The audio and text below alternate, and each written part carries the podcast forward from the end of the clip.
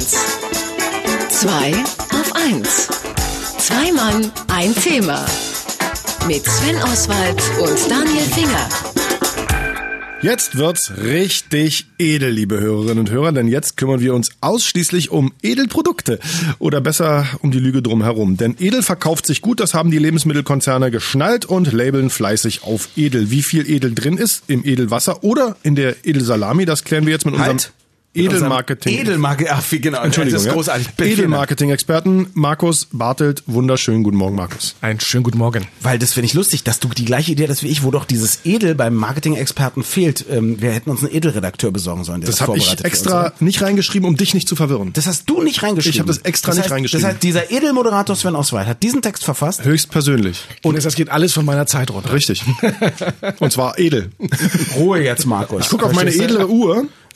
Weil du weißt ja, was es bedeutet, wenn wir dich Edelmarketing-Experten nennen. Wahrscheinlich nichts Gutes, oder? Oder, oder, oder ist edel ein Garant für Qualität? Markus? Eben nicht, es ist eine Worthülse. Ja, also ich muss mich da mal zur Wehr setzen. Nein, also Produkte, Produkte, wo wir natürlich das Wörtchen edel davor haben oder auch erlesen oder ausgewählt. Das sind so alles Dinge, auf die wir reagieren. Auslese sollen. auch?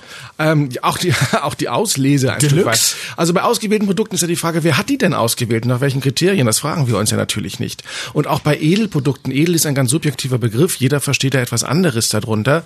Letztendlich sind sie ein Signal, oftmals auch mit einer Verpackung, die dazu führt, dass wir für bereit sind, für edle Produkte auch mehr Geld auszugeben. So, jetzt gehen wir mal ganz weit zurück in der Geschichte. Der kleine Sven Oswald war noch, war noch ein, ne, hör mal auf mit dem Wind, das ist nicht cool. Ist nicht, was, was könnte man dann nehmen? Mach mal Meeresrauschen.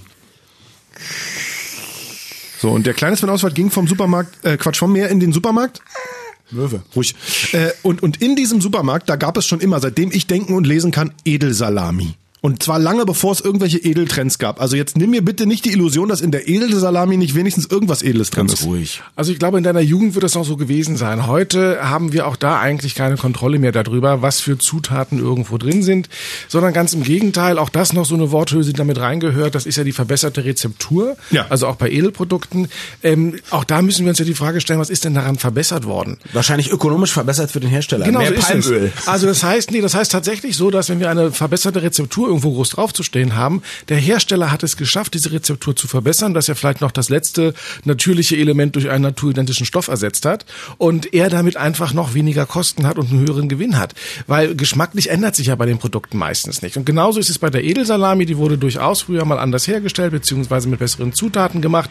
Und wir heute etwas als Edel, auch als Edelsalami haben, wir können es nicht überprüfen. Die meisten werden heute auch industriell hergestellt. Wir haben da keine Kontrolle Also drüber. Edelsalami 100 Gramm für 59 Cent skeptisch werden. Zum Beispiel.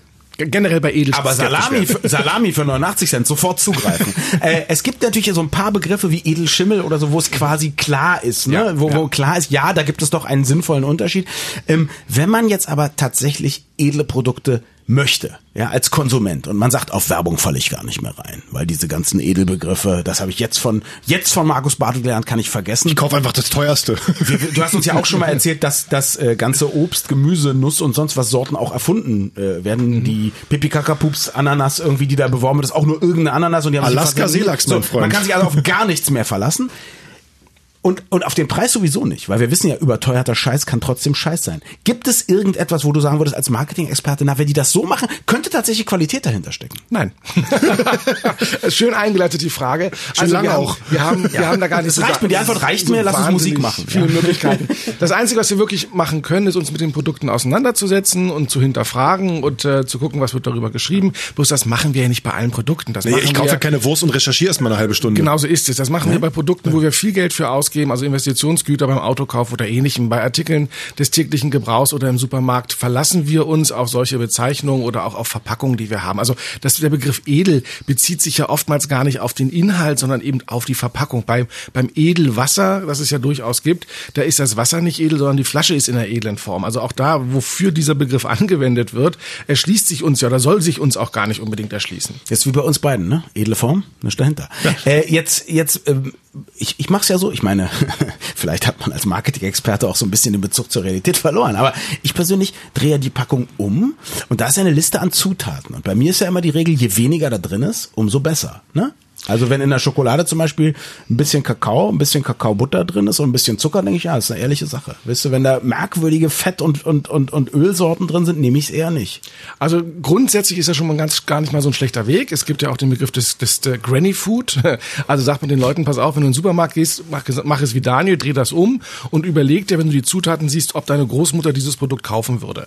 Und, und dem Oma hätte bei den meisten Produkten gesagt, Kind, nimm das nicht, weil ich verstehe Genau. nicht, was da drin ist. Dann sollte man es auch im Regal drin lassen. Bloß, was du gerade gesagt hast, also du siehst dann zwar eine, eine Auflistung von Produkten, die sind ja auch nach ihrer ähm, Anteil sind ja aufgelistet, aber trotzdem, wenn du manche Dinge und nicht alles wird ja auch klar deklariert, sondern es sind ja eben sehr viel chemische Begriffe. Wir verstehen sie ja auch hier wieder. Da stehen nicht. auch die Also- Anteile nicht wirklich drauf. Da steht zwar drauf, dass zum Beispiel das hochkrebserregende äh, E irgendwas ganz hinten drauf steht, also am wenigsten drin sein müsste, Ja, aber wie viel wenig viel, ist, ne? weiß auch kein Mensch. Ne? Also im Grunde genommen können wir uns eigentlich darauf einigen. Entweder sind wir jetzt super kritische Konsumenten, müssen alles hinterfragen, das würde unser Leben aber sehr, sehr schwer machen.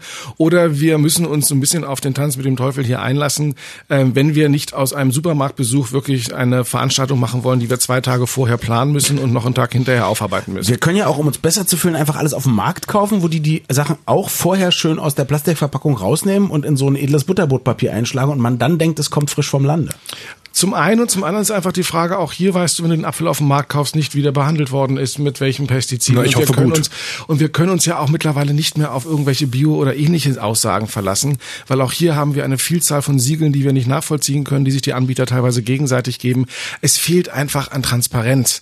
Wir haben über, über Warentest oder über andere Vereine natürlich den Versuch, dass man äh, das versucht, transparent zu machen, aber letztendlich, wie gesagt, ähm, wir würden den ganzen Tag nur vom Computer hängen und versuchen, Dinge herauszufinden. Unabhängige Studien des Instituts Fresenius haben bestätigt, dass Markus Bartelt unser ehrlicher Marketing-Experte ist. Vielen Dank für diese Infos. Weiteres dazu finden Sie unter www.marketing mit doppelk.de. Super. Und da gibt's übrigens eine Dokumentation, habe ich reingestellt, über Lebensmittel und was sich die Lebensmittelindustrie einfallen lässt, um sie uns zu Ist, verkaufen. ist ein Edelblock, gehen Sie unbedingt hin. mit Edelschmied. Jetzt mit verbessertem Inhalt.